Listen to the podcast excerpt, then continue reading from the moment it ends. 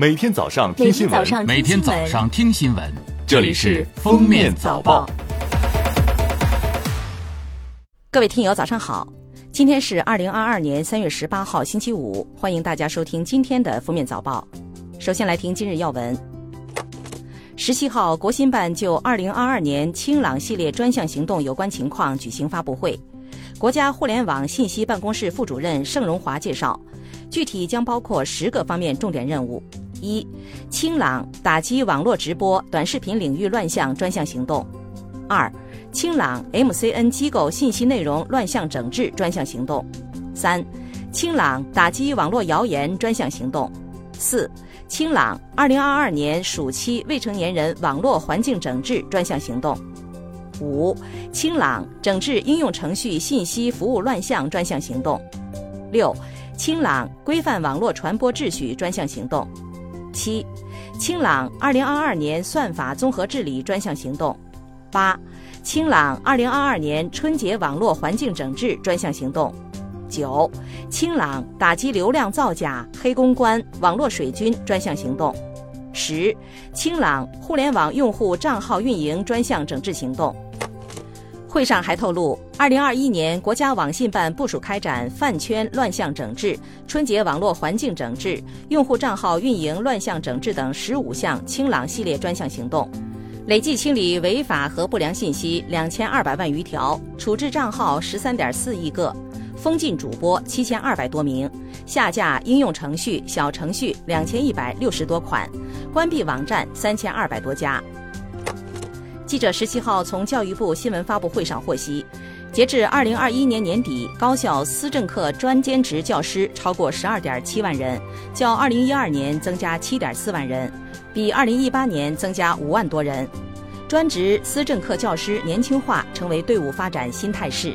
四十九岁以下教师占百分之七十七点七，具有高级职称的占百分之三十五。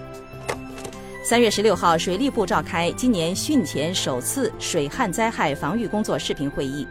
会上总体研判认为，今年我国气候形势复杂，总体偏差。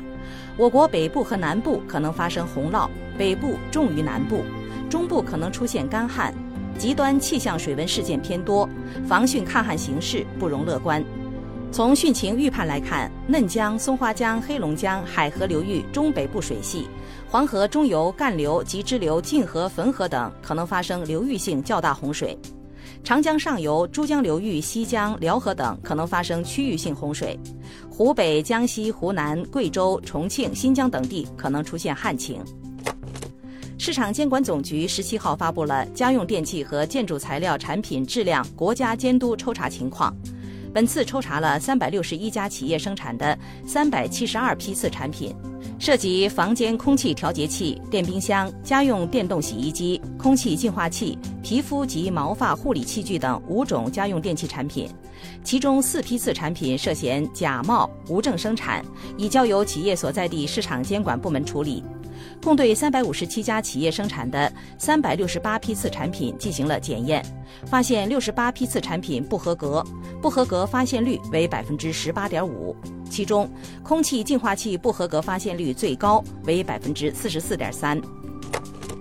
近日，人力资源和社会保障部、教育部等十部门印发通知，部署启动实施百万就业见习岗位募集计划。通知提出，充分发挥政府有关部门、社会各方面力量，全年募集不少于一百万个就业见习岗位，为青年提供充足的见习机会。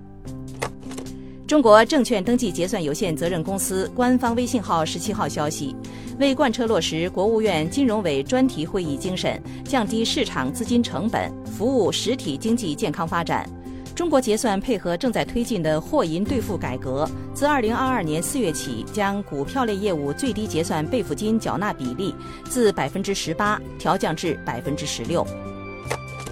来看热点事件。十七号，在新建福厦铁路莆田站施工现场，随着全线第一对五百米长钢轨顺利铺设，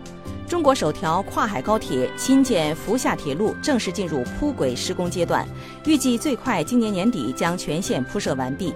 新建福厦铁路设计时速三百五十公里，正线全长二百七十七点四二公里，全线共设八座车站。三月十七号八时二十六分，甘肃省张掖市肃南玉固族自治县发生五点一级地震，震源深度九千米。记者从肃南县相关部门获悉，震中所在地奇峰藏族乡乡政府震感不强，奇青工业园区有轻微震感，暂未收到人员伤亡报告。十七号，胡润研究院发布《二零二二胡润全球富豪榜》。全球十亿美金企业家人数再创历史新高，全球新增一百五十三位十亿美金企业家，相当于每周三位，总数达到三千三百八十一人。特斯拉五十岁的埃隆·马斯克以一点二九万亿元人民币连续第二年成为世界首富，比去年增长了百分之四。二零二二年世界睡眠日前夕，中国睡眠研究会等机构推出了《二零二二中国国民健康睡眠白皮书》。白皮书调查显示，近四分之三受访者曾有睡眠困扰，入睡困难成头号问题。百分之四十四的十九至二十二岁年轻人熬夜至零点以后，百分之四十二的老年人入睡时长超过半小时，失眠率高达百分之二十一。睡眠令加双减政策后，六成中小学生睡眠时长有不同程度的增加。最后来听国际新闻。当地时间三月十六号，乌克兰总统泽连斯基通过视频向美国国会发表讲话。他提及，请记住珍珠港，飞机袭击了你们，你们的天空陷入黑暗。但他没有提及日本。泽连斯基还呼吁美国政客在乌克兰最黑暗的时期采取更多行动，包括加码针对俄罗斯的制裁和向乌克兰输送武器弹药。演讲最后，泽连斯基用英语直接向美国总统拜登喊话。我希望你成为世界的领导者。要成为世界的领导者，意味着要成为和平的领导者。北约秘书长斯托尔滕贝格日前表示，中国作为联合国安理会的成员，有义务真正支持和维护国际法，应同世界其他国家一起谴责俄罗斯。十七号，中国驻欧盟使团发言人回应，不劳提醒，中国人民永远不会忘记是谁轰炸了我们驻南斯拉夫使馆。对其他有关国家遭受的痛苦，我们也感同身受。国际法的践踏者没有资格向受害者讲什么叫正义。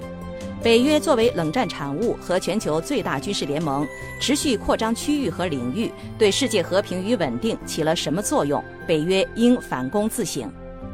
感谢收听今天的封面早报，明天再见。本节目由喜马拉雅和封面新闻联合播出。